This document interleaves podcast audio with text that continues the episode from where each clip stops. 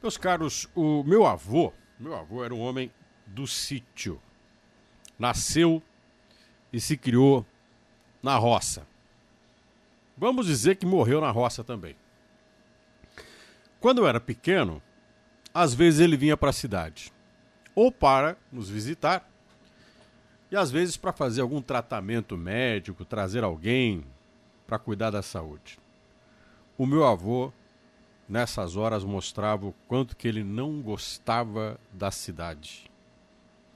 Uma das coisas que indignava o seu Manuel, esse era o nome do meu avô, eram as cercas que separavam as casas.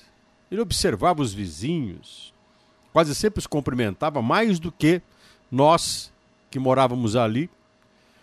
Meu avô, de passagem, era mais amigável ao vizinho ao lado. Gastava um tempo razoável conversando com as pessoas que mal conhecia, afinal de contas, ele era da roça e estava de passagem na cidade.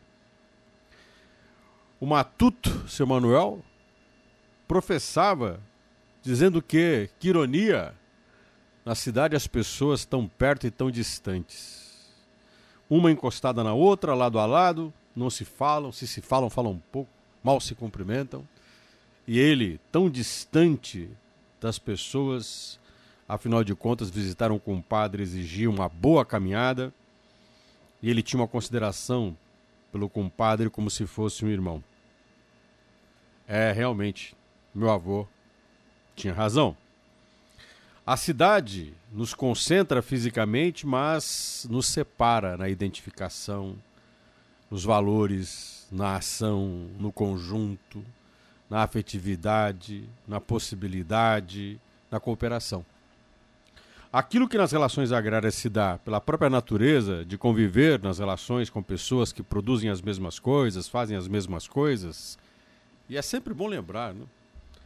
famílias nas sociedades agrárias tradicionais eram muito parecidas.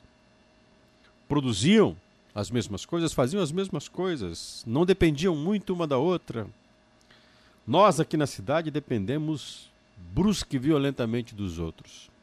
Nós aqui na cidade dependemos dos outros para todas as coisas que utilizamos. Observe, observe você agora. O que, que você tem nas mãos? O que, que você teve como alimento hoje? O que à sua volta foi feito por você sem precisar de mais ninguém? Calculo que muita pouca coisa ou nada. Tudo que você usa, utiliza, é trabalho dos outros para você. E trabalho seu também para os outros. Contudo, quem está próximo de você, você não sabe o que faz. Você tem uma relação distante, você não entende muito bem qual a função do outro que está aqui ao seu lado na sua vida. Você não entende nem a função das pessoas que estão embaixo do mesmo teto seu na sua vida. Não por acaso a gente vai para os terapeutas à procura de entender qual é o sentido de viver. Nós vamos para o terapeuta para saber qual a nossa importância na vida das outras pessoas. Nós vamos para o terapeuta para saber se somos amados ou não. Exatamente fincados num lugar onde tudo que se consome, tudo que se tem, tudo que se vê é fruto de outras pessoas na nossa vida e trabalho nosso na vida das outras pessoas. Meu avô, voltando a ele, na simplicidade dele, quando visitava a cidade, tinha muito clara a importância que ele tinha na vida das outras pessoas. Confiava ao compadre, à comadre, aos amigos, tudo que podia e a certeza de que respeitariam de forma honrada qualquer promessa, compromisso, valor que tinham. Nós não confiamos muito nas pessoas à nossa volta. Logo, parte considerável dos problemas urbanos é fruto destes conflitos constantes com os quais a gente convive e não entende muito bem.